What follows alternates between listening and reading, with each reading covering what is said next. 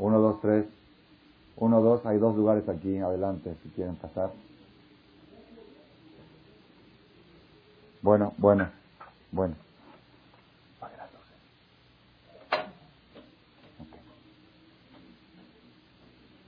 Hay una Mishnah muy famosa y conocida por todo el pueblo de Israel, o casi todo el pueblo de Israel.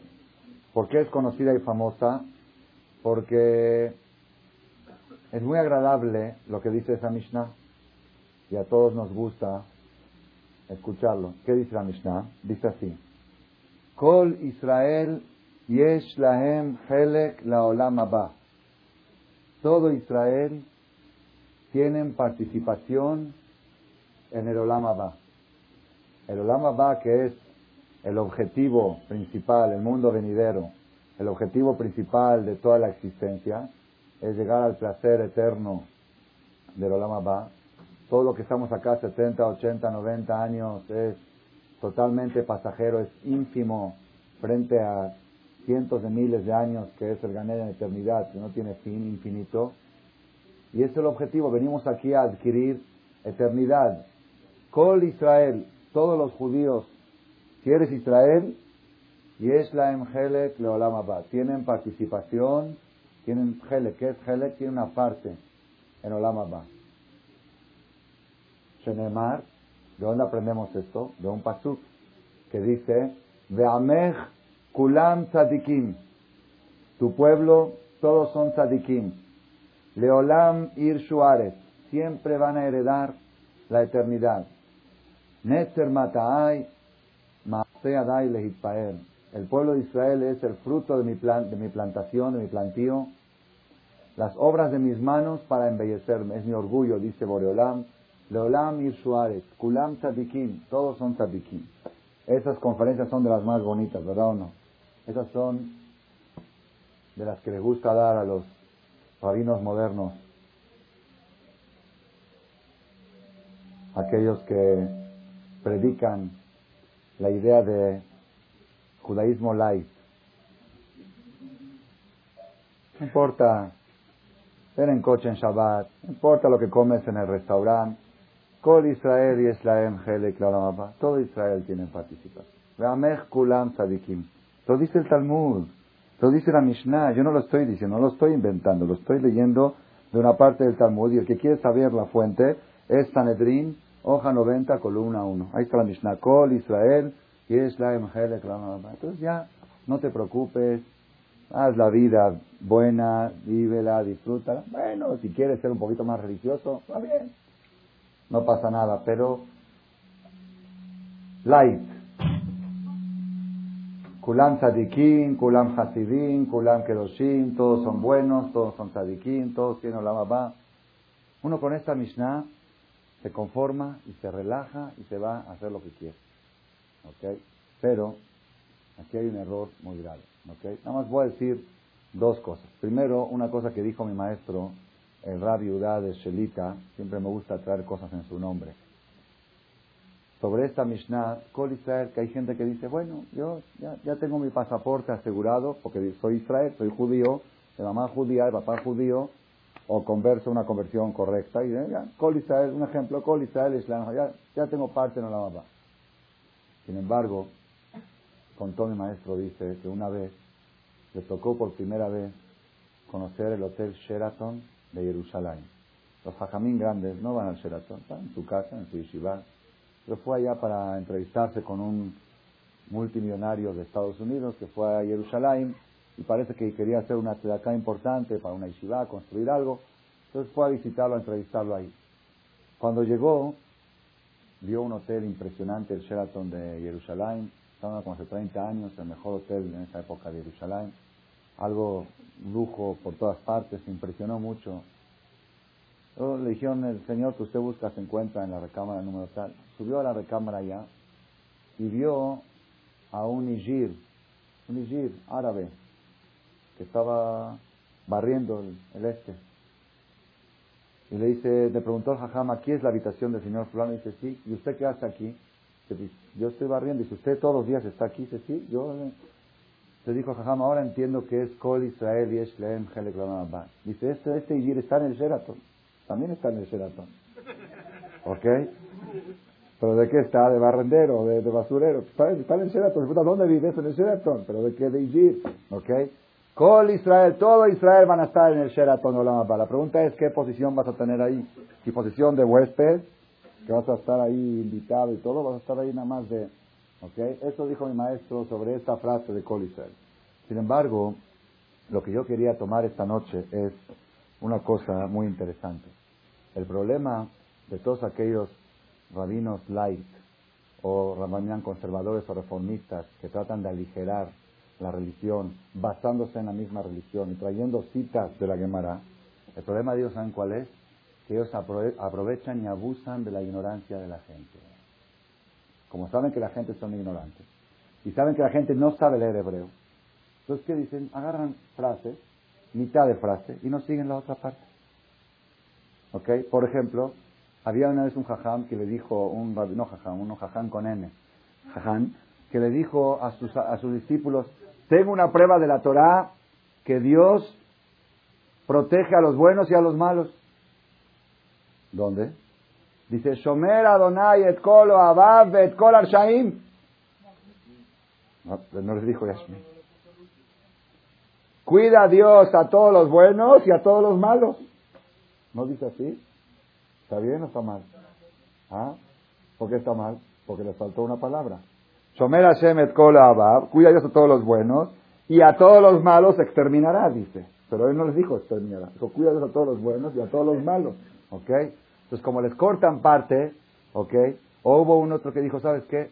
Seas bueno o seas malo, te va a ir mal. ¿Por qué? Porque dice ahí, Etkolo Abab, Etkol Ashaim y a todos los buenos y a todos los malos los va a exterminar. No es verdad, te faltó la primera parte. Ese es el problema de la ignorancia y es la peor calamidad que tiene el pueblo de Israel en nuestra generación. Por eso pueden engañarlos y les traen partes, citas parciales del Talmud y con eso Dice, no te preocupes, estate tranquilo.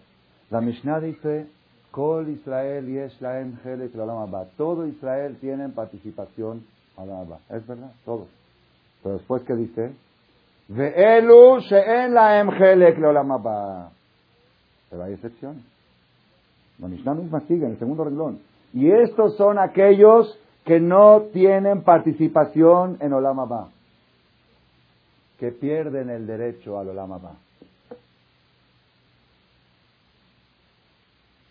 Todo mexicano nacido en México tiene derecho automático a la nacionalidad mexicana. ¿Es verdad o no es verdad? Es una ley constitucional. Toda persona de papá mexicano o mamá mexicana tiene derecho automático a nacionalidad mexicana. ¿Es, regla o no es regla? Pero hay excepciones. Hay excepciones. Yo recuerdo cuando tenía cuando estuve aquí en México, cuando llegué de Israel después de yo viví siete años de soltero en Israel, luego me casé y volví a ir a Israel tres años. Cuando regresé aquí a México empecé a tener complicaciones con el tema del ejército. Como ya había estado diez años de Ole Hadash, ya me considero israelí, me considero israelí, tengo que tramitar y ya no puedo viajar a Israel libremente porque si viajo me meten directamente al, al servicio militar. Entonces yo quise tratar de arreglar los asuntos, busqué muchos caminos. Al final me dijeron, una persona me dijo, el único camino para resolver tu problema es renunciar a la nacionalidad israelí. Tienes que ir a la embajada y presentar una carta. Yo renuncio a la nacionalidad israelí con todos los derechos y todos los compromisos. No tengo ningún derecho ni un compromiso. Ok. Fui a la embajada, tuve una cita con el cónsul, que una persona muy, muy este, amable. Tenía un poquito de amistad con él por alguna circunstancia. Y le dije, a ver, mira, tengo este problema, necesito que me ayudes. Quiero presentar mi renuncia a la nacionalidad para resolver para poder entrar israelí a Israel como turista sin tener problemas. ¿Lo puedo hacer? Me dice sí. Sí lo puedes hacer, no hay ningún problema. La ley permite renunciar a la nacionalidad. Digo, ¿qué? Házmelo. Me llama, te tengo que advertir una cosa. Si tú pierdes el derecho a Hokashvut, hay una ley en Israel que se llama Hok Hashvut. ¿Qué es Hok La ley del retorno una ley en la constitución del Estado de Israel. ¿Qué es la ley? Todo, todo ser humano del mundo que quiera venir a Israel necesita visa, excepto si es judío. el hecho de ser judío, tienes derecho automático a la nacionalidad israelí y a, entrar y salir de Israel. Es ley, ley. Tú, no tú llegas al, aeropuerto, ahí, a Ben Gurión, y se trae visa, no. Entonces, ¿cómo vas a entrar? Soy judío. Ahí está mi apellido, vas. Es ley, Hokashbut. No te la pueden negar. Y si pides la nacionalidad, te la tienen que dar obligatoriamente. No te la pueden negar. Es Hok Ashbut. Es una ley de las bases del Estado de Israel. ¿Ok? Pero esta ley tiene tres excepciones. Hay tres personas que aún siendo judíos, el gobierno les puede negar la nacionalidad. Uno es aquella persona que tenga una enfermedad contagiosa, que trae antras o quién sabe qué trae, ¿ok? Entonces pueden negarle la entrada porque pone en peligro la vida de otros ciudadanos, es lógico. Dos, un judío buscado por la Interpol, para que no se haga Barminan, el Estado de Israel tenga fama de refugio de delincuentes internacionales. Entonces, un judío que la Interpol solicita su arresto, el Estado de Israel no tiene obligación de darle entrada. No es que le tiene prohibido, le pueden dar, pero no, no están obligados automáticamente a darle. Pueden analizar cada caso por separado. Y tres, aquel judío, de padre judío y mamá judía, que ya tuvo alguna vez la nacionalidad israelí y renunció a ella, pierde el derecho a la nacionalidad. Se la pueden dar o se la pueden negar. No puedes decir soy judío, pues eres judío, te la dimos una vez. Renunciaste, ahora pierdes el derecho. Entonces me dijo, tú puedes renunciar acá, yo acepto tu renuncia, la mando al Ministerio del Interior y automáticamente ya te dan de baja como ciudadano israelí, puedes entrar y salir a Israel como turista, pero el día que quieras por alguna razón radicarte en Israel, el gobierno te puede negar. No te digo que te la va a negar, pero te la puede negar. Tiene el derecho a negártela. Entonces piénsalo. ¿Ok? Eso para mí fue una enseñanza muy grande. Israel y Eslaem Todo Israel tiene entrada a la. Pero hay excepciones. Hay enfermedades contagiosas. La Gemara dice, aquellas personas que son Jote Umahati Arabim, aquellas personas que pecan y hacen pecar a otros. Una cosa es que una persona no aguanta la tentación, ¿ok? Y va y comete una falta. Y otra cosa es que invita a sus amigos al felte, ¿ok? Porque si tú quieres comer taref, barminan es haram. ¿Se te antojó? Ok. Pero no digas, ya que estoy, vamos con la bola. La bola, yo no quiero, ya tengo suficiente mis problemas. No quiero ser joté u majatí. El que tiene enfermedad contagiosa, que él peca y hace pecar a los de alrededor, esa persona, eh, como es un peligro para la sociedad, porque es una enfermedad contagiosa, pierde el pasaporte de la mamá. Es una excepción. Otra excepción, aquel buscado por la Interpol, yo no sé a qué se refiere buscado por la Interpol espiritualmente, ¿ok? Pero existen ángeles, así como hay Interpol, policía internacional, hay policía intermundial. ¿Ok? Hay ángeles encargados, son la Interpol de Dios, que son los ángeles que dan vueltas por, arriba, por abajo. Si están solicitados por la Interpol, pueden negarle el pasaporte de los demás. Y el tercero es aquella persona que renuncia a su nacionalidad. Aquella persona que trata en la calle de ocultar el hecho de ser judío. Uno me dijo, es que no, no voy con kippah por la calle, ¿por qué? Porque yo digo groserías y no quiero que sepan que soy judío. Porque es Hirul Hashem. ¿Ya vieron qué inteligente que es? Como, si van a decir este judío, mira esto, entonces mejor voy sin kippah para, para, primero que todo es un error. ¿Por qué? Porque el judío lo van a reconocer por la nariz. Así que, por más que trate de quitarse la, ok. Pero, el hecho de ocultar el ser judío, Uh, eso es muy delicado, muy delicado. La Gemara dice que Moshe Rabenu, Moshe Rabenu, cuando se escapó de Egipto a Midian, porque el faraón lo quería matar a los 20 años, por un crimen que había cometido Moshe Rabenu con, con, un soldado egipcio que estaba castigando a un judío.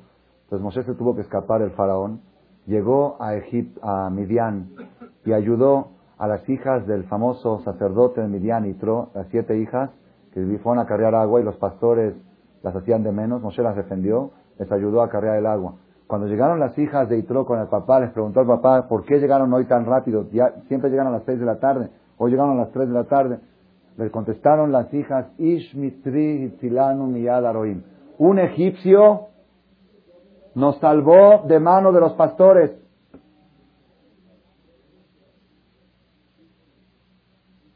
Llámenle, dijo, el papá dijo, llámenle al egipcio. Fueron a buscarlo. Oye, vente, tú eres de Egipto, sí, yo soy de Egipto, eh, vente, pásale a la casa. Al final acabó, se casó con una de sus hijas. Dice la Gemara, cuando Moshe Rabbeinu quiso entrar a la tierra de Israel y le dijo, Dios, ¿por qué razón, por qué razón Yosef Atzadik, sus, sus huesos, el cajón de Yosef, pudo entrar y ser sepultado en Eres Israel? ¿Por qué yo no puedo ni siquiera mis huesos ser sepultados en Israel? ¿Por qué yo soy menos que Yosef? Yo saqué al pueblo de Egipto, yo los, les crucé el mar, les traje la Torá, los dirigí 40 años, ¿por qué no puedo entrar a Israel? Le dijo Dios, el que reconoce su nacionalidad tiene derecho a la entrada a Israel. Cuando tú escuchaste que dijeron un hombre egipcio, te quedaste callado. Yosef, Yosef Atadí, cuando estaba en la, cárcel en Egipto, dijo, Ish Ibri, soy un hebreo. Aquel que lleva con orgullo su identidad merece la entrada a Israel. Tú que te quedaste callado cuando dijeron un egipcio, si tú escuchas que alguien en la calle dice, es que un mexicano me ayudó, perdón, no soy mexicano. Soy judío nacido en México. Ishmitri, el que lleva con orgullo su identidad, ese, y es lo que va, pero la persona que trata de ocultar es un peligro muy grande. Hay gente, por error, por no saber y por ignorancia, dice, no, no quiero que sepan, quiero pasarles apercibido, que piensen que soy igual. No, no, soy judío y hago valer el nombre de judío. Una vez, hay aquí una escuela en México, una escuela yeshiva, bien religiosa, llegó un director nuevo de, Argentina hace como 15 años y eh, de repente lo primero que se le hizo raro que el día que le hacen el homenaje a la bandera, todos los niños se quitan la kippah. Así es la ley, ¿sabían que así es la ley? El homenaje a la bandera sin kippah. Todos los niños de la escuela, de repente sin kippah, homenaje a la bandera. Vino el director y dijo, ¿qué? ¿Qué es eso? En mi escuela nadie se quita la kippah. Estaba la inspectora de la SED con kippah todos. Terminando el homenaje a la bandera, llevaron a la inspectora a la, a la oficina a hablar con el director. Y dice, ¿le puedo hacer una pregunta al director? ¿Usted está en contra de la ley? La ley es que el homenaje a la bandera es sin cubrirse la cabeza. ¿Por qué están los niños cubiertos la cabeza? Le dijo el director, nosotros los judíos de México estamos agradecidos a la patria mexicana por el buen hospedaje que nos dan, el buen, los hospitalarios que son con nosotros, que nos atienden bien, que nos dejan tener escuelas, y ese es el homenaje que le hacemos a la bandera. Le queremos hacer homenaje a la bandera como judíos. Por eso nos ponemos la kippah para decir que todo el judaísmo homenaje a la bandera. Dijo, mis respetos, síganlo haciendo así. Y hasta hoy en día ya se impuso que lo hacen con kippah. Si el yehudí sabe llevar con orgullo y con respeto su, su bandera, no ofende a nadie, al contrario. Yo como judío estoy agradecido, al contrario, a algunos le gusta que el judío conserve su lugar como, como huésped, como turista, aunque tiene ya 50, 70 años, que no se sienta muy nacionalizado. Vamos a volver otra vez al tema. Kol Israel y Eslaem Todo Israel tiene pasaporte al Olam Pero el segundo renglón dice Elu She'en Hay gente que no tiene pasaporte al Olam ¿Quiénes son los que no tienen pasaporte? La, Mishnah empieza a mencionar una lista de cosas. Y una de las cosas que dice es, si ustedes leen la Mishnah, después de leerla van a preguntarse, ¿y quién sí tiene Helek ¿Ok? Porque de repente empiezan a haber más excepciones. Cláusulas. Es como un contrato, ¿ok? Contrato te doy, viene dice, te, te voy a dar un millón de dólares. Esas bases. Pero las cláusulas, tienes que esto, tienes que, al final, en todas las palabras, no me lo vas a dar, ¿ok? El que lee las cláusulas hay otras personas que no tienen Jerez ¿Quiénes son? Dice la Mishnah, apicoros. Una persona dice así, Elu la. Estos son los que no tienen participación. Uno, Haomer en Tehiyata Minatora. La persona que dice que no existe el concepto de la resurrección en la Torah.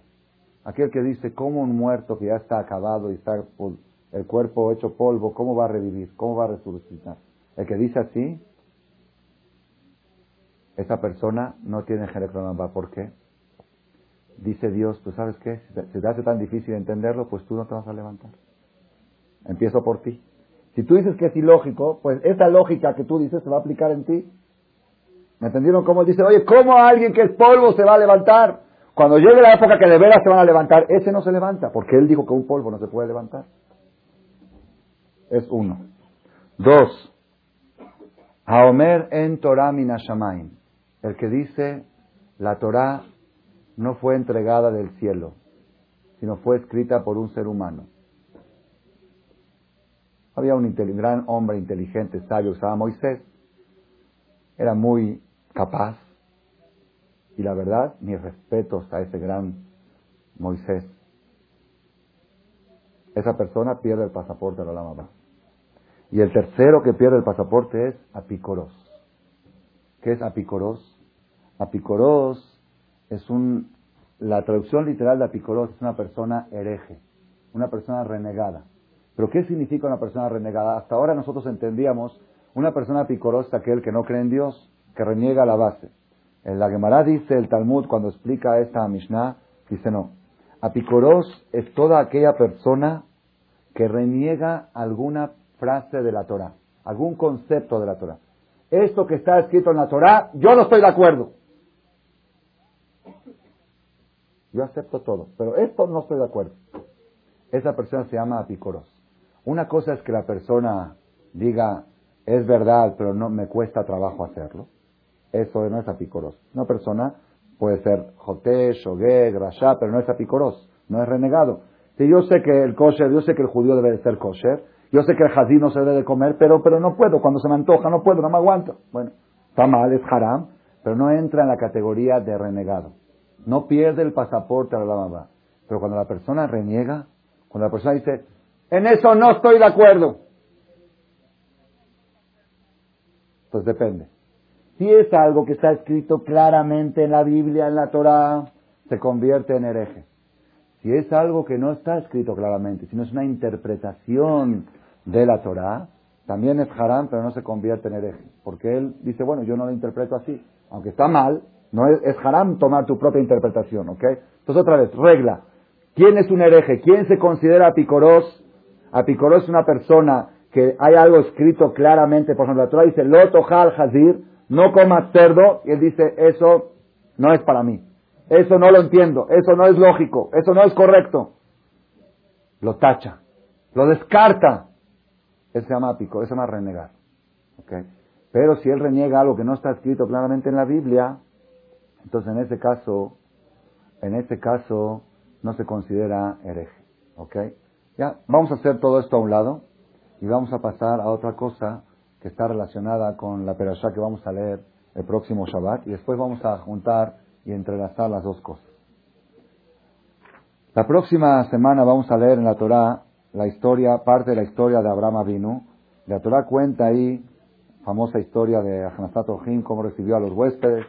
Y luego empieza la historia de Sodom y Gomorra. Sodom y Gomorra eran el polo opuesto de Abraham Avinu. Abraham Avinu era un hombre que a los 99 años, tercer día de circuncisión, con un calor infernal, hamsin de 50 grados, según lo que se entiende del Talmud, ¿okay? sale a recibir huéspedes desesperados y atenderlos, ¿okay? y los de Sodom y Gomorra sentenciaron a una mujer por haber atendido huéspedes, por haber dado pan y sal a un pobre que estaba muriendo de hambre, la sentenciaron a la pena máxima. ¿Cuál fue su sentencia? La bañaron en miel y la pusieron en una colmena de abejas. Y los gritos de la niña llegaban hasta el cielo. Imagínense ustedes una, una joven bañada de miel desnuda y las abejas picándola. ¿Okay? Ese fue el castigo por haber cometido el delito de atender huéspedes. Eso era Sodom y Gomorra. Abraham vino por un lado y Sodom y Gomorra por otro. La Torah nos cuenta aquí una parte muy interesante. Dice así, dijo Hashem, voy a destruir a Sodom y Gomorra, no puedo soportar el grito de esa niña, así dice la Torah, a que acá el grito de ella llegó hasta el cielo, no este no tiene perdón, Sodom y Gomorra. Sin embargo, no lo puedo hacer antes de notificarle Abraham vino. Abraham que es mi aliado. Abraham que es mi querido. Abraham que yo le dije que él va a ser el jefe de todas las naciones. No puedo hacer yo una destrucción tan grande sin avisarle a él, notificarle. Y le dijo Hashem a Abraham, Vayomer Hashem, le dijo Hashem a Abraham, Zaakat Sedom va Amorá Kiraba. El clamor de Sodom y Gomorra superó toda de Hatatam Kijabelamot. Su pecado es muy pesado. No hay forma de perdonarlos. Erdanaver eh. Voy a bajar y voy a ver a que Zaakatá, el grito de la niña va el azúcar.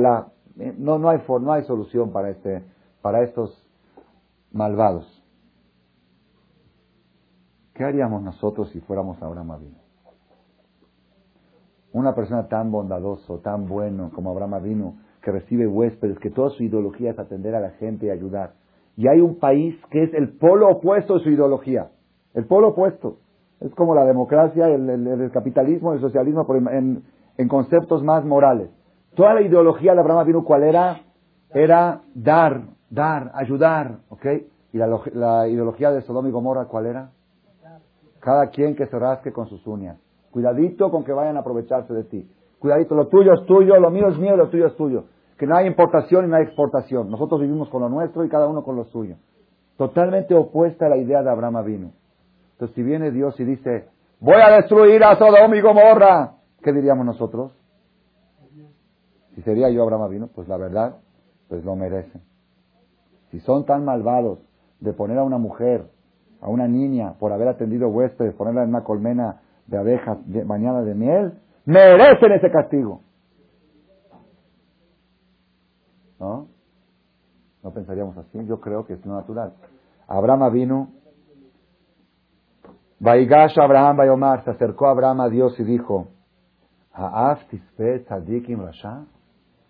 Vas a destruir a Sodoma y Gomorra y vas a matar a los buenos y a los malos? Ulay yesh hamishin tzadikim betohair. Quizá hay 50 personas buenas, tzadikim, en la ciudad, o todos son malvados. Quizá hay 50 buenos, de cientos de miles, puede haber 50 buenos. tzadikim ¿Acaso vas a destruir a la ciudad y no vas a perdonarlos por estos 50 tzadikim que hay en la ciudad? Jalil alejame azot kadabarazé. No lo puedo creer que tú llegues a hacer eso, dice Abraham a Dios. Leamit tzadikim rasha, de matar al justo junto con el malvado. De ayaka tzadik rasha, entonces la gente va a decir, pues el bueno y el malo tienen la misma suerte. Jalil Allah. Es algo lejano a ti, yo no puedo creer que tú lo hagas. A Shofet Kolaharet Loya Mishpat, el juez de toda la tierra, no va a hacer justicia. ¿Vas a matar a los buenos por los malos? Ahora vino retó a la justicia divina. Vayomer Hashem, le contestó Dios. Es decir, Abraham vino pidió dos cosas. Una, toda la ciudad se tiene que salvar por los 50 tzadikim. Dos, si no se puede salvar toda la ciudad, por lo menos los tzadikim se tienen que salvar. Vayomer Hashem, le respondió Dios. Y Dom, estoy viendo Génesis 18. Y Dom Hamishim tzadikim. Si es que encontrar en Sedom 50 tzadikim, ir dentro de la ciudad, Benasati lejol amakom ba'aburam. Voy a perdonar a toda la ciudad por ellos. Y si Dios aceptó las dos cosas, no solamente que va a salvar a los tzadikim, sino va a salvar a toda la ciudad por la protección que brindan los tzadikim. Vayan Abraham Bayomar, respondió Abraham y dijo, no, no que diría, bueno, ya, ¿no? Ya cumplí con, ya, hice un trato con Dios, si hay 50 tzadikim se salvan. Respondió Abraham y dijo, alti le Hashem, me he atrevido mucho a hablar contigo, Dios. Me siento muy atrevido, muy descarado. La farva efe, yo soy polvo y ceniza. Pero Ulay Yachterun, nosotros cómo diríamos en lugar de Abraham vino? Dios, fíjate que yo soy tu aliado, mira todas las misbot que hice, mira todas las valetes shubá que hice, considera mis hechos y... ¿Quién soy yo para pararme a hablar ante ti? Dice, pero Ulay Achzerun Hamishim Atadikim Hamisha. Quizá de los 50 van a faltar 5. Atashhit Bahamishat Kolair. ¿Por 5 vas a destruir a todos?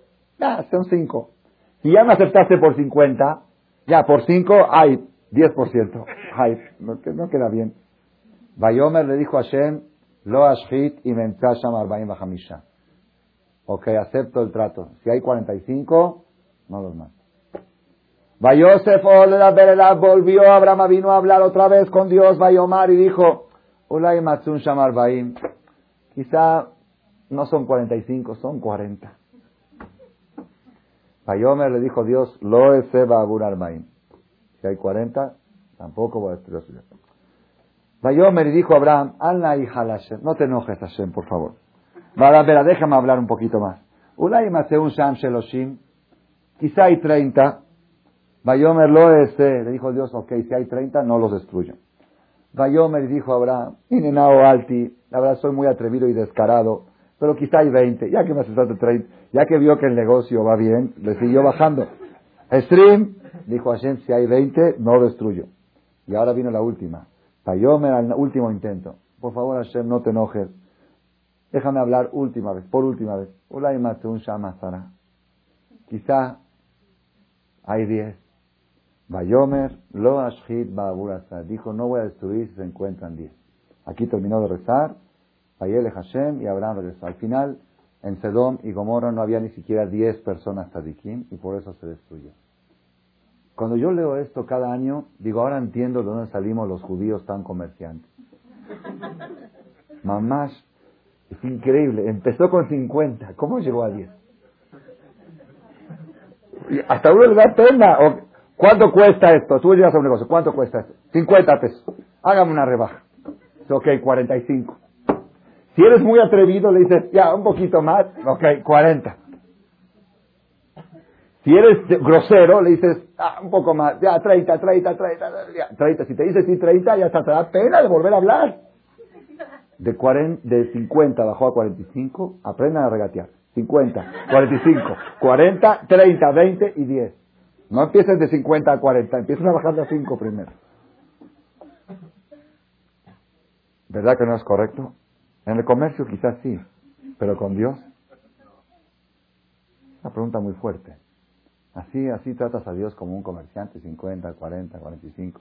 ¿Qué? ¿Por 5? Ya aceptaste 50, ¿qué? ¿Por, por 5? Y luego otros 5 y luego te bajas de a 10. ¿Qué es esto? Y la segunda pregunta también que hay aquí es, ¿Acaso Dios no sabía? Dios no sabía si había 50 o si no había.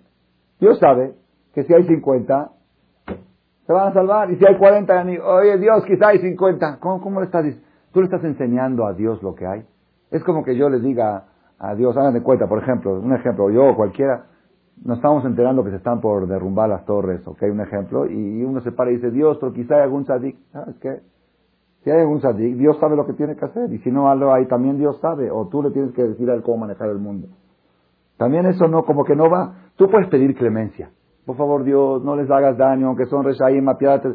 Pero oye, Dios, quizá hay tzadikim que es justo que le hagas bien a los malos por los buenos. ¿Qué es esto?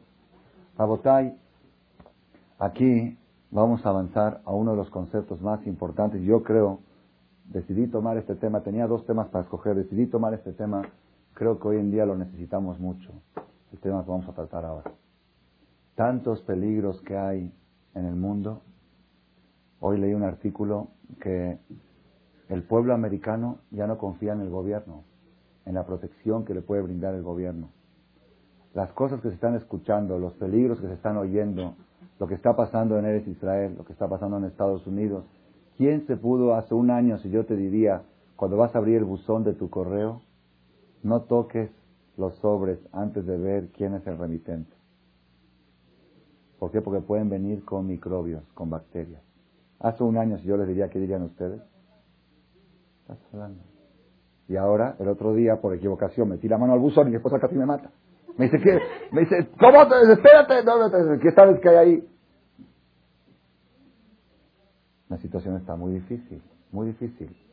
Y no sabemos, no sabemos para dónde ¿Dónde buscar Me'ain y Abo Ezri? ¿De dónde buscar la ayuda? Esperemos a Hashem que Hashem siempre nos proteja y nos cuide.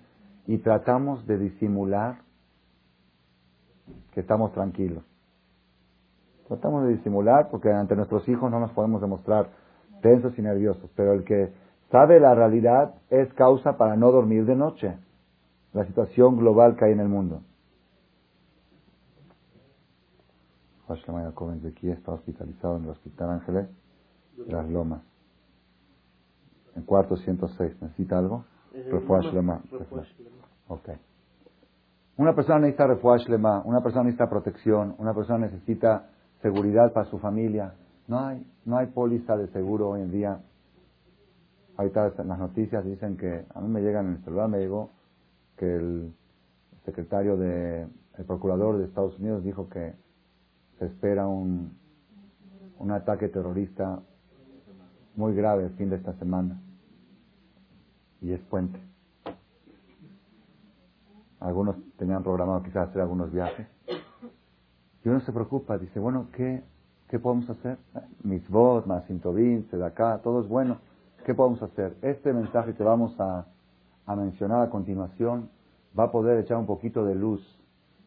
¿Cuál debe ser el enfoque del Yehudí? Es una de las estrategias que voy a otorgar, no mía, de, la Torah al público, para saber cómo protegerse y cómo estar lo más protegido posible en estas circunstancias tan difíciles que estamos atravesando y que Balminan se ven acechando al mundo.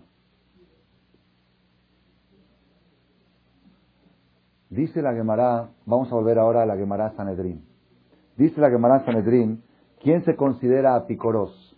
¿Quién se considera hereje, renegado, que no, que pierde el derecho al Olama pierde el pasaporte al Olama ¿Quién es? Una persona que reniega lo que está escrito claramente en la Torah. Dice, no, eso yo no creo en eso. Dice la Gemara en Masaje Sanedrín, aquellas personas que dicen, Ejidama Apicoros. ¿Cómo es Apicoros? Aquellas personas que dicen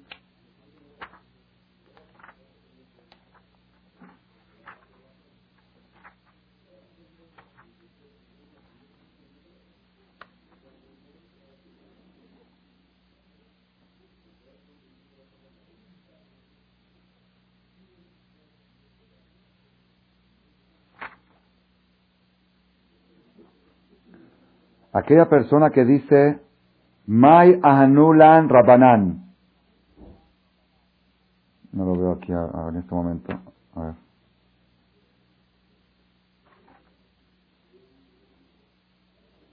Mai anulan Rabanan.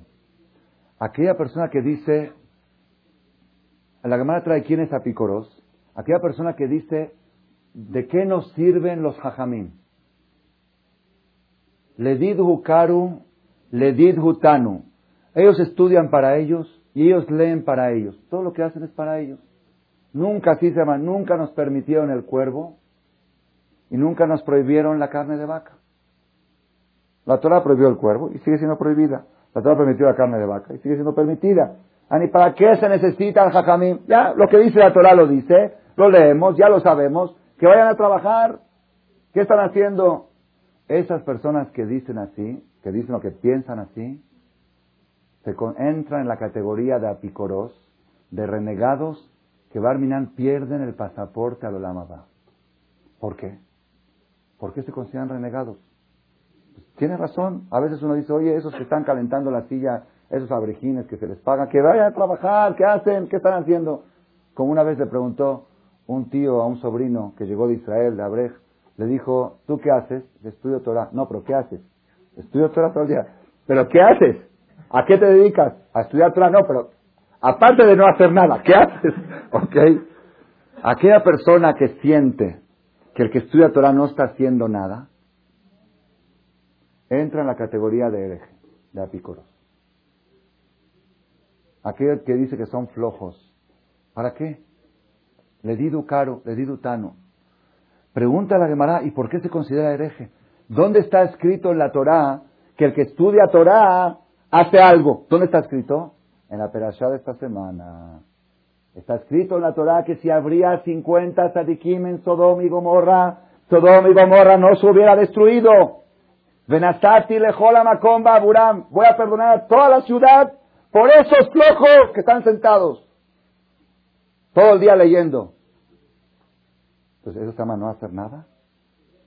A ver, el poli que está parado en la puerta de tu casa así, ¿ok? No hace nada. Pues ¿por qué le pagas? Está así todo el tiempo así, no hace nada. Y de repente viene fin de, fin de mes, págame. Oye, estás flojo, ve a trabajar. Pues, ¿cómo? Eso, ese es mi trabajo. ¿Mi trabajo cuál es? Proteger el edificio. Aquel, estos son los guaruras de la ciudad. Los que están sentados estudiando Torah todo el día sin hacer nada. Esos son. Y la persona que cree que no están haciendo nada se considera hereje. ¿Por qué? Porque la Torah dice claramente que Dios le dijo a Abraham Avinu, si es que hay 50 o 45 o 40 o 30 o 20 o 10, no se destruye. Imagínense ustedes, esto lo dijo un, un jajá, me gustó mucho su, su imaginación, su poder imaginativo. Imagínense ustedes si en realidad hubieran 10 tzadikim en Sodoma y Gomorra. ¿Qué hubiera pasado? Dios dijo, no destruyo. No se destruye. ¿Cómo seguiría Sodoma y Gomorra? Igual de corruptos, igual de todo. Imagínense que, se, que venga Abraham vino al parlamento de Sodoma y Gomorra y les diga, miren, hace una semana Dios estaba por hacer ceniza toda la ciudad. Iba, se iba a convertir todo en el mar muerto, en sal, en azufre, porque así quedó el mar muerto de Sodoma y Gomorra. Se iba a convertir todo, todo hombres, mujeres, niños, casas, edificios, fábricas, campos, todo se iba a ser sal, azufre. Pero, como hay un colel de 10 abrejim ahí estudiando, por eso ustedes ahora existen. ¿Qué lo habían dicho ahora más vino? Directo al manicomio. El parlamento, tenemos gobierno, tenemos Estado. ¿Qué azufre? ¿Qué estar? ¿Qué eres, eres un menšnun, pashut, rematado de la cabeza. ¿Qué, qué, qué, ¿Quién se le puede ocurrir? ¿Ok? Nosotros, que tenemos fe en lo que dice la Torah, si habría 10 tzadikim, la ciudad se hubiera salvado. Y el que no cree en eso, no se llama que no cree en los hajamim, se llama que no cree en el texto textual de la Torah, que dice, y perdonaré a toda la ciudad por culpa de ellos. La peor tragedia de la historia, de las peores tragedias de la historia, Sodoma y Gomorra, los peores niveles de corrupción, podían ser solventados si habría 10 hajamim que estarían estudiando Torah todo el día. Y el que no cree en eso, no cree en la Torah. Y esto es lo que nosotros tenemos que, que proponernos y meterlo en nuestro corazón. Ahorita voy a explicar un poco más por qué tenemos que meterlo dentro de nosotros, dentro del corazón. Nada más lo estaba relacionando un poquito con lo que está pasando en el mundo. Uno de los problemas más graves que tiene Bush y también Sharon, cada quien en su batalla contra el terrorismo. Bush anunció varias veces, la guerra contra el terrorismo va a ser larga, Va a haber cosas reveladas y va a haber cosas ocultas. lo que van a hacer los comandos, lo que van a hacer los servicios secretos, no todo el mundo se va a enterar. Sharon, hoy anunciaron, hoy salió en internet las noticias en el periódico Ares, ¿ok?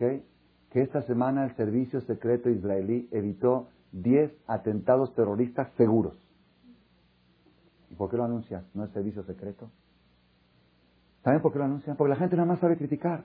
La gente nada más ve lo que se ve. ¿Qué se ve? Israel se metió con tanques, bombardeó, se salió, ¿ok? Pero no saben, o por ejemplo, Barminan, si llega a haber un atentado, se quejan que mal servicio, el servicio de Israel está mal, el Modín, el servicio informativo de Israel está mal, ¿cómo puede ser que no detectaron? Oye, de 20 detectamos 19, pero lo que detectamos no lo contamos. Las cosas que hacemos en secreto no las publicamos. Entonces ahora empezaron a agarrar una política nueva de publicar al menos Sharon, publicar las cosas que se han evitado en la última semana a través de servicio secreto. Para que si Balminan llega a fallar una, que digan, bueno, invitaron 20 y fallaron en una. Que, que valoren al gobierno, que valoren el trabajo que están haciendo. ¿Ok? Esto yo lo pensé y lo relacioné. A veces hay cosas que se hacen por fuera. Por fuera uno ve, mira, se construye esto, se construye un deportivo, se hace, mira gente que está trabajando para la comunidad, mira lo que están haciendo, mira gente activa. ¿Ok? Pero hay cosas que lo hacen en servicio secreto. ¿Quiénes son? Esos abrejín que están sentados estudiando Torah todo el día. Ese es el servicio secreto que tú no te imaginas cuántos daños y cuántas enfermedades y cuántas cosas estaban por llegar y ellos la están deteniendo, la están frenando. Oye, pero yo no veo esto. Pues no lo ves, ¿qué quieres? Todo vas a ver. Son cosas secretas entre Dios y el pueblo de Israel. Es servicio secreto que la Torah protege. Tenemos que saber esto, Rabotay. Yo conté en un cassette, vale la pena repetirlo porque es una historia Maasesh allá, y así, así hay que meterlo, así hay que tenerlo. Hay que tenerlo en la mente. Nada más, antes de contar esta historia, una condición. Una condición. Cuando el judío está protegido por los hajamim que estudian Torah, ¿cuándo? No siempre. No siempre. Únicamente si tú crees en esa protección. Si tú sabes que el estudio de él, el que está calentando la silla, no el que enseña, el que enseña, hay gente que dice, sí, que vengan jajamín, que enseñen, que den conferencias, un jajam Shaul, que grabe cassette, eso está bien, esos están cambiando, es trabajo. Pero esos que, esos que ni siquiera saben hablar español, que ni siquiera están ahí nada más sentados, y, qué hacen? ¿Qué, servicio nos dan? ¿Qué servicio nos dan? Pregunta el servicio secreto qué servicio nos dan, que también no aparece en los periódicos.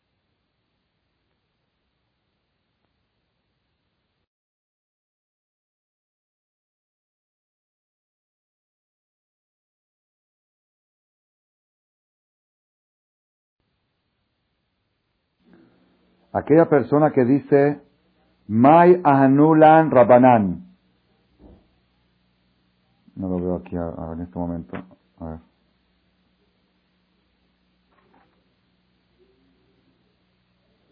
Mai anulan Rabanan. Aquella persona que dice, la Gemara trae quién es Apicoros. Aquella persona que dice, ¿de qué nos sirven los hajamim? Ledid Hukaru, Ledid Hutanu. Ellos estudian para ellos y ellos leen para ellos. Todo lo que hacen es para ellos. Nunca, así se llama, nunca nos permitieron el cuervo y nunca nos prohibieron la carne de vaca. La Torah prohibió el cuervo y sigue siendo prohibida. La Torah permitió la carne de vaca y sigue siendo permitida.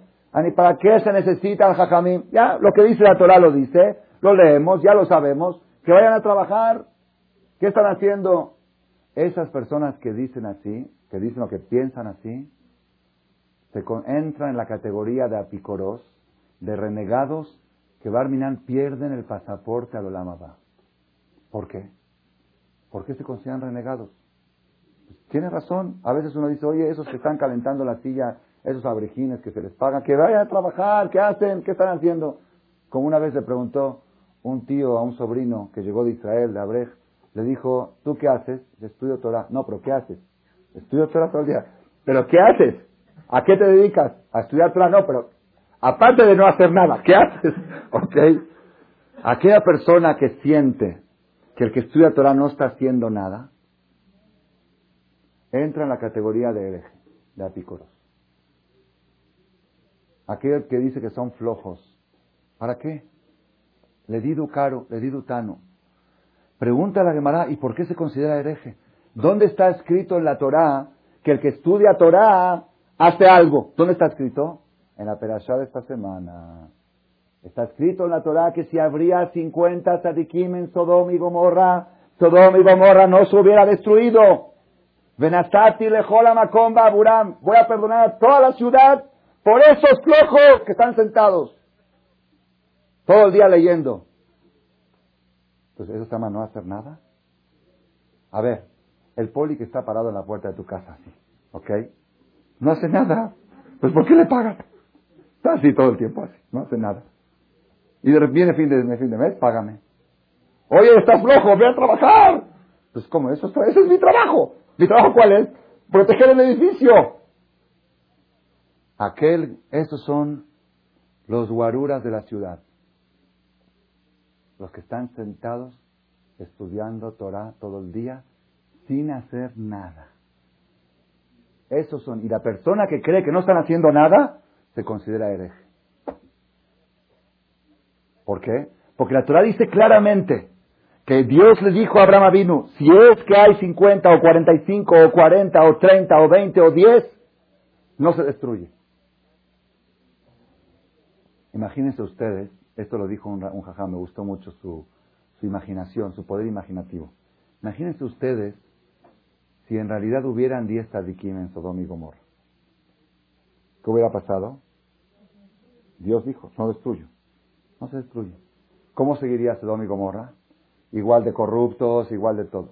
Imagínense que, se que venga Abraham vino al parlamento de Sodom y Gomorra y les diga, miren, hace una semana Dios estaba por hacer ceniza toda la ciudad. Iba, se iba a convertir todo en el mar muerto, en sal, en azufre, porque así quedó el mar muerto de Sodoma y Gomorra. Se iba a convertir todo, todo hombres, mujeres, niños, casas, edificios, fábricas, campos, todo se iba a ser sal, azufre. Pero, como hay un colel de 10 abrejima ahí estudiando, por eso ustedes ahora existen. ¿Qué le hubieran dicho ahora vino? Directo al manicomio. Un parlamento, tenemos gobierno, tenemos Estado. ¿Qué azufre? ¿Qué estar? ¿Qué eres, eres un menšnun, pashut, rematado de la cabeza. ¿Qué, qué, qué, ¿Quién se le puede ocurrir? ¿Ok? Nosotros, que tenemos fe en lo que dice la Torah, si habría 10 tzadikim, la ciudad se hubiera salvado. Y el que no cree en eso, no se llama que no cree en los hajamim, se llama que no cree en el texto textual de la Torah, que dice, y perdonaré a toda la ciudad por culpa de ellos. La peor tragedia de la historia, de las peores tragedias de la historia, Sodoma y Gomorra, peores, los peores niveles de corrupción, podían ser solventados si habría 10 hajamim que estarían estudiando Torah todo el día. Y el que no cree en eso, no cree en la Torah. Y esto es lo que nosotros tenemos que, que proponernos y meterlo en nuestro corazón. Ahora te voy a explicar un poco más por qué tenemos que meterlo dentro de nosotros, dentro del corazón. Nada más lo estaba relacionando un poquito con lo que está pasando en el mundo. Uno de los problemas más graves que tiene Bush y también Sharon. Cada quien en su batalla contra el terrorismo. Bush anunció varias veces, la guerra contra el terrorismo va a ser larga. Va a haber cosas reveladas y va a haber cosas ocultas lo que van a hacer los comandos, lo que van a hacer los servicios secretos, no todo el mundo se va a enterar. Sharon, hoy anunciaron, hoy salió en el internet, en las noticias, en el periódico Ares, ¿ok? Que esta semana el servicio secreto israelí evitó 10 atentados terroristas seguros. ¿Y por qué lo anuncian? ¿No es servicio secreto? ¿Saben por qué lo anuncian? Porque la gente nada más sabe criticar. La gente nada más ve lo que se ve. ¿Qué se ve? Israel se metió con tanques, bombardeó, se salió, ¿ok? Pero no saben, o por ejemplo, Barminan, si llega a haber un atentado, se quejan que mal servicio, el servicio de Israel está mal, el Modín, el servicio informativo de Israel está mal, ¿cómo puede ser que no detectaron? Oye, de 20 detectamos 19, pero lo que detectamos no lo contamos, las cosas que hacemos en secreto no las publicamos. Entonces ahora empezaron a agarrar una política nueva, de publicar, al menos Sharon, publicar las cosas que se han evitado en la última semana a través de servicio secreto. Para que si Balminan llega a fallar una, que digan, bueno, invitaron 20 y fallaron en una. Que, que valoren al gobierno, que valoren el trabajo que están haciendo. ¿Ok? Esto yo lo pensé y lo relacioné. A veces hay cosas que se hacen por fuera. Por fuera uno ve, mira, se construye esto, se construye un deportivo, se hace, mira gente que está trabajando para la comunidad, mira lo que están haciendo, mira gente activa. ¿Ok? Pero hay cosas que lo hacen en el servicio secreto. ¿Quiénes son esos abrejín que están sentados estudiando Torah todo el día? Ese es el servicio secreto que tú no te imaginas cuántos daños y cuántas enfermedades y cuántas cosas estaban por llegar y ahora la están deteniendo, la están frenando. Oye, pero yo no veo eso. Pues no lo ves, ¿qué quieres ver? Todo vas a ver. Son cosas secretas entre Dios y el pueblo de Israel. Es servicio secreto que la Torah protege. Tenemos que saber esto, Rabotay. Yo conté en un cassette, vale la pena repetirlo porque es una historia más allá y así, así hay que meterlo, así hay que tenerlo. Hay que tenerlo en la mente. Nada más, antes de contar esta historia, una condición. Una condición. Cuando el judío está protegido por los hajamim que estudian Torah, ¿cuándo? No siempre. No siempre. Únicamente si tú crees en esa protección. Si tú sabes que el estudio de él, el que está calentando la silla, no el que enseña, el que enseña, hay gente que dice, sí, que vengan jajamín, que enseñen, que den conferencias, un jajam Shaul, que grabe cassette, eso está bien, esos están cambiando, es trabajo. Pero esos que, esos que ni siquiera saben hablar español, que ni siquiera están ahí nada más sentados, y, qué hacen? ¿Qué, ¿Qué servicio nos dan? ¿Qué servicio nos dan? Pregunta el servicio secreto, ¿qué servicio nos dan? Que también no aparecen en los periódicos, no aparecen en las noticias, Siempre aparecen los políticos, declaró este y declaró el otro. Si no fuera por los servicios secretos, estaría destruido Estados Unidos hace tiempo. Israel también. ¿Están de acuerdo o no están de acuerdo? ¿Qué es lo que mantiene? Y pero todo por debajo del agua. Esas son hay otras cosas que se hacen por arriba. Hay gente que trabaja por arriba, como Jajam Shaul, da conferencias, da clases y esto, y hay otros que están todo el día calentando la silla y protegiendo al pueblo de Israel con una condición. Que tú creas, según el nivel de creencia que tienes, es el nivel de protección. Si crees 10%, tienes protección 10%. Si sales de esta conferencia con un 50%, tienes protección 50%. Si sales con 80, 80 y con 100, 100. Eso lo tenemos que saber y eso vale la pena en esta época. ¿Sabe por qué?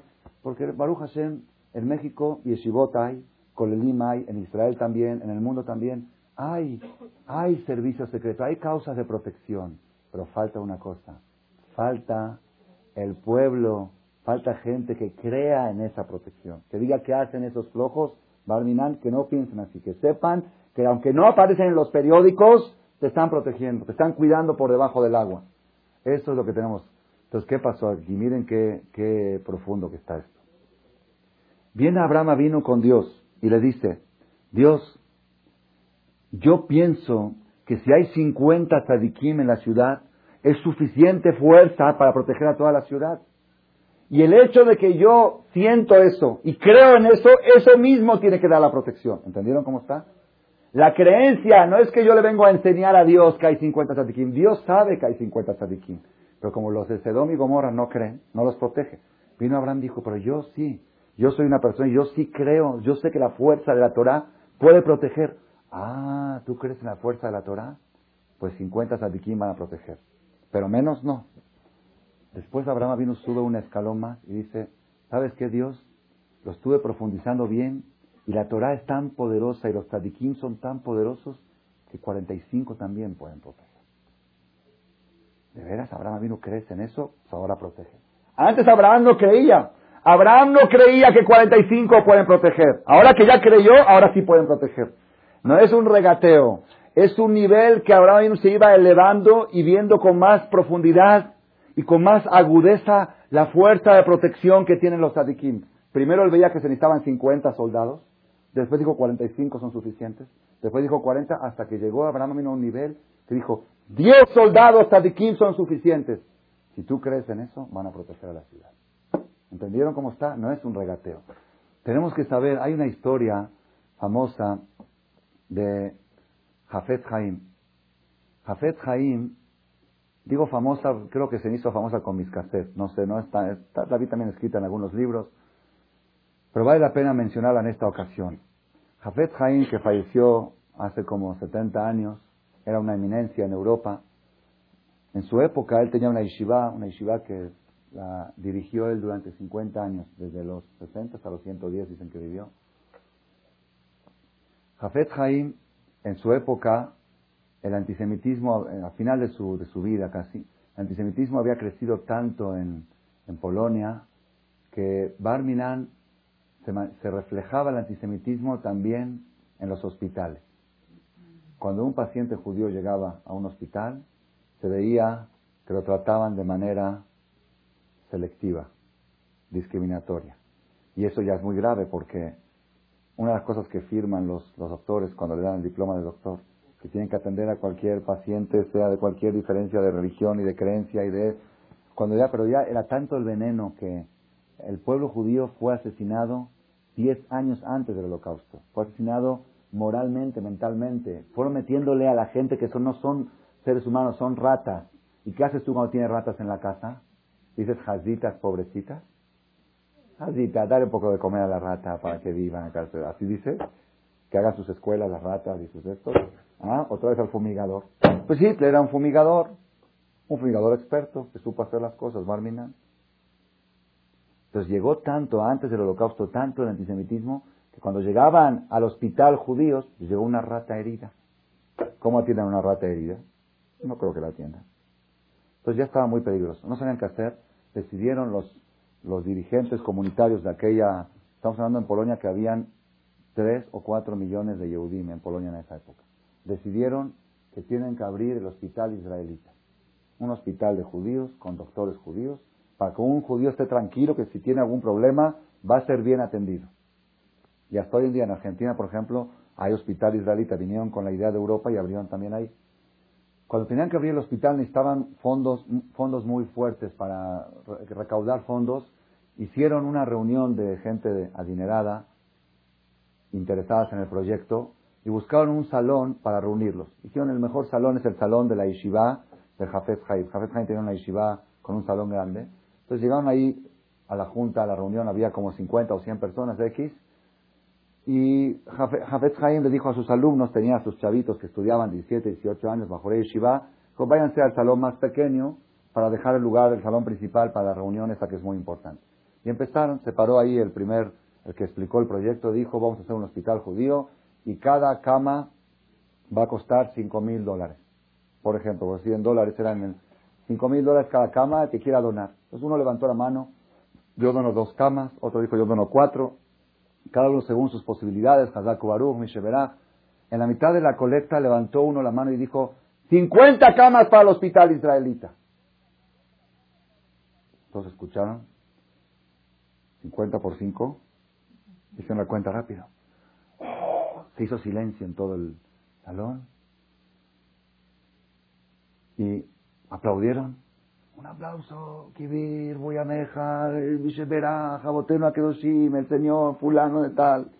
Qué obra, qué corazón, qué, qué generosidad, qué altruismo, qué gesto, tanta emoción, tanta emoción. Todo el público pidió que diga unas palabras. Pues no era para menos, el donador de la noche, que tome el micrófono y que diga unas palabras. Llega al micrófono, no había, no sé si había micrófono, llega ahí al podio y dice, Estoy muy agradecido a Jafet Jaim porque me dieron la oportunidad de cumplir esa misma, ta, ta, ta, ta, ta, muy bien, todo muy bien, bonito, bonito. Y yo ahora le quiero hacer una pregunta a Jafet Jaim. Rabino Jafet Jaim, usted tiene 40 años dirigiendo esta yeshiva. Y usted siempre dice que los bajuré yeshiva, que es lo mejor que hay. Yo quiero saber, este chavo que está ahí sentado, calentando la silla de 17 años, ¿cuántas camas va a donar? A ver, ¿no dijo usted que los que estudian Torah mantienen al pueblo, pues que lo mantengan, a ver, que hagan algo, a ver, ¿cuántos va a donar ese chavo que está ahí sentado? Así terminó su discurso. Le estaban construyendo un hospital y destruyendo su yeshiva. Jafet Haim tomó el podio y dijo, el Señor hizo una muy buena pregunta y yo le tengo que dar una muy buena respuesta. Ese chavo que está sentado estudiando ahí, va a donar 50 camas menos en el hospital. Con su estudio de Torah van a llegar menos pacientes. ¿Quién donó más? ¿Tú o él? ¿Qué es mejor, donar 50 camas más o 50 camas menos? ¿Medicina preventiva o medicina curativa? Eso es emuná. Eso es fe. El pueblo de Israel toda su vida sabía que tiene que tener un porcentaje un 10%, 12% de la tribu de Isahar, que todos, sin excepción, eran jajamim. ¿Y qué hacían? Estudiaban Torah. ¿Y qué más? Estudiaban Torah. ¿Y qué más? ¿Para qué se dedicaban a estudiar Torah? ¿Pero qué hacían? ¿Qué hacían? ¿Estudiaban Torah? ¿Pero qué más? ¿Estudiaban? No enseñaban. Enseñar es otro. Otra profesión. ¿Saben quién enseñaba? La tribu de Leví. La tribu de Leví enseñaban. La tribu de Isahar estudiaban. Estudiaban todo el día y si le preguntabas ¿y a qué se dedican? Esto, Rabotay, tenemos que saber, esta es la protección de nosotros. Hoy que estamos en esta perashá de Abraham vino, que ahí es donde Dios le dijo a Abraham, si hay 50 quién salvo a toda la ciudad, y si hay 45 y si hay 30, nosotros no tenemos idea las cosas que estaban por llegar a México y qué es lo que lo evitó. Yo estuve en el temblor del 85. Fue un pánico. El primer temblor no fue tan grave, el segundo, el del viernes en la noche, después de haber visto los estragos que hizo el primero, do 48 horas de, pavor en la televisión, se veían los edificios derrumbados. Cuando yo estaba en el templo, el Shabbat, y empezó a temblar otra vez, me puse a llorar como un niño porque sé que la vida de mis hijos está en juego, mi esposa, mi familia, mis suegros. No sé, yo no sabía qué estaba pasando yo en la otra cuadra. Salimos a la calle todos llorando el viernes a la noche, o no, pasamos por Horacio ahí en Polanco y todas las mamás con sus hijos cargando. Me preguntaban, jajam, ¿Se puede ir al aeropuerto ahorita, Shabbat? Yo soy Shomer Shabbat, ¿puedo ir al aeropuerto ahorita? Ya estaban todos espantados. Le dije, si en el avión estás más segura, vete. Después de eso, en las noticias decían, analizando la situación, decían que los próximos cinco años van a haber otros temblores, no tan graves como este, más leves, se van a caer edificios también, y después de cinco años, así decían las noticias, están los, están reportes, están Universal, yo lo leí, Después de cinco años, dicen los sismólogos, México se va a borrar del mapa. México no va a existir. Va a pasar a la historia. Ex México. ¿Se acuerdan o no se acuerdan? ¿Ah? Y hablaron a Israel los hajamim de aquí a preguntar si hay que ordenar a todos los judíos de evacuar el país, porque está prohibido vivir en un lugar de peligro. Así decían los sismólogos. ¿Okay? ¿Cuánto pasó del 85 ya? 17 años. ¿Existe México o no existe? Ojo, ojo, existe. Ojo, existe. Es de los mejores países del mundo. Para trabajar, para vivir, para, de los mejores. Antes era Estados Unidos, ahorita se hizo México.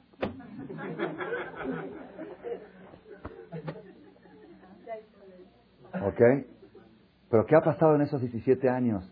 Vayan a ver cuántos coles se abrieron, vayan a ver cuántas yeshivot, vayan a ver. ¿Tenían razón los sismólogos o no tenían razón? Pues se equivocaron, los sismólogos les falló, no les falló nada. Es cierto. Por la naturaleza, México tendría que estar borrado del mapa. ¿Y saben por qué existe México? Porque existen Kolelim y Yeshivot. Ay, jaja. Ya no habla así. ¿no? Existe México porque somos chambeadores, porque somos trabajadores. Esa es la conferencia de hoy. Ese es el musar y cada uno que salga con esta conclusión. Si yo estoy parado aquí, si tengo mi casa y tengo mis hijos, si hay bosques, si hay interlomas, ¿sabes por qué? Es porque hay la yeshiva, porque está el colel, porque está el otro colel, porque está la otra yeshiva. Y cada yeshiva que se abre, ¿saben cómo hay que tomarlo? Ah, 50 camas menos en el hospital. Ah, 10 secuestros menos. Ah, 20 asaltos menos. Ah, 100 devaluaciones menos. Ah, 30 temblores menos. Cada yeshiva que se abre y cada alumno que entra a yeshiva. Eso es, esa es Ashkafá. Eso es Ashkafá. La semana pasada, hace como 10 días, hicimos una junta con el comité de, de este templo para proponer la idea de abrir una yeshiva. Hasta ahora aquí no había yeshiva, hasta ahora aquí había maestros que enseñaban. Ahorita quiero abrir yeshiva. Entonces me preguntaban a ver qué es una yeshiva. Le dije, vamos a traer jóvenes de 19, 20 años a estudiar Torah todo el día. Con internado, como son las yeshivot de Israel, con primía, con comida, con internado, con dormir, con todo, para que un joven tenga la opción de venir a estudiar aquí, no tenga, no tenga necesariamente que viajar a Israel o a Nueva York a estudiar Torah que aquí puedan hacer sus, cursos. Entonces me preguntaron, ¿y cómo vamos a abrir esta yeshiva? Dije, vamos a traer del extranjero, porque al principio para empezar tienes que formar un grupo, y va a costar tanto y los boletos. ¿Y qué van a hacer esos jóvenes? Que van a estudiar. ¿Desde qué horas? Desde las siete y media de la mañana. ¿Hasta qué horas? Hasta las diez y media de la noche. ¿Pero qué más van a hacer? Van a estudiar. ¿Qué van a estudiar Torah? ¿Y a quién van a enseñar? A nadie. Tienen prohibido enseñar. ¿Y por qué? Porque no están preparados todavía. Es haram que un rabino joven, que todavía no acabó su carrera, enseñe, es como un dentista que no acabó dentista y se pone ahora, ¿qué va a hacer con...? Hay veces jóvenes inexpertos que dan consejos equivocados por falta de estudio y dice el jajam me dijo así, ¿qué jajam? apenas, apenas empezó a estudiar todavía el jajam se hizo, se dejó la barba se hizo jajam. Dije, estos jóvenes tienen que estudiar por lo menos 10 años más para poder ejercer algún día. ¿Y nosotros los vamos a mantener? Me preguntó el comité. Les dije, sí. ¿Y por qué? porque eso es protección para nosotros. Eso es protección para Tecamachalco, eso es protección para sus familias. Al principio me miraron con caras así. ¿Ok? Uno se rajaba, yo, yo, me pelo, yo me voy, este Jajam se volvió loco, Jajam Shaul se volvió loco. Pero Baruch Hashem, después de dos, tres pláticas, se formó un comité y dijeron, Jajam, ¿cuánto cuesta? Dije, tanto. Adelante. Abrimos la yeshiva. Ayer inauguramos la yeshiva. Ayer en la noche, aquí hay 17 jóvenes que estudian de las diez y media, de las siete y media de la mañana hasta diez y media de la noche mínimo, porque también a las doce hay algunos estudiando. Ahorita van a ver todavía algunos estudiando, y no hacen nada más que estudiar, nada. Pero Beicarón, con principio, les prohíbo enseñar. Tengo un grupo de maestros. Hay cinco maestros dedicados a enseñar. Pero estos, esto es para reforzar la idea, le dije a mis gabaín, para reforzar la idea que nosotros creemos en la fuerza de la protección de la Torah, no creemos en, el, en lo que aparece en los periódicos, creemos en el servicio secreto. Sabemos que 60, 10 adikim estudiando Torah protegen a toda la ciudad.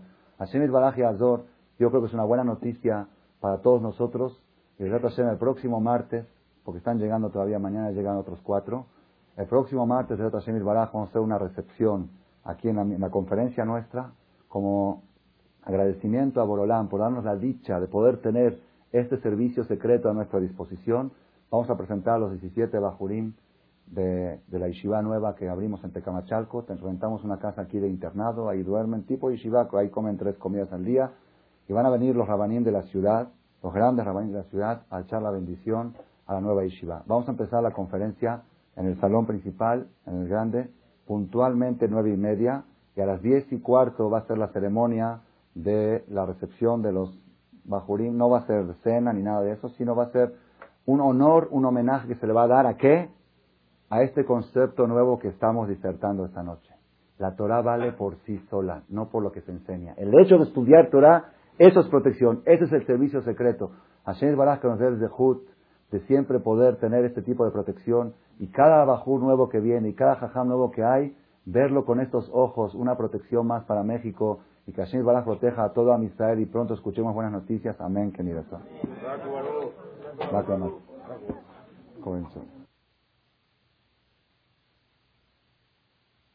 Gracias por su atención a este shiur del Rad Malech.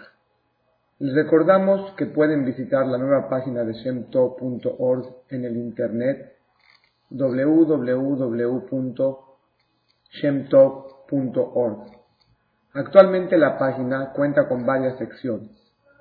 Noticias sobre las actividades del Shem Tov a nivel mundial, escuchar o bajar las últimas conferencias del Rab Malek, escuchar o bajar la alajá del día, imprimir o estudiar desde su computadora la perashá de la semana, estudio diario de Gemara, Daf en español, sincronizar su iPod con podcast, un manual para crear su propio CD de las conferencias que existen en la red, adquirir libros con entregas internacionales con la metodología del Rav Malek de español, fonética y hebreo simultáneamente, así como ubicar las ciudades en donde se reparten CDs a nivel mundial.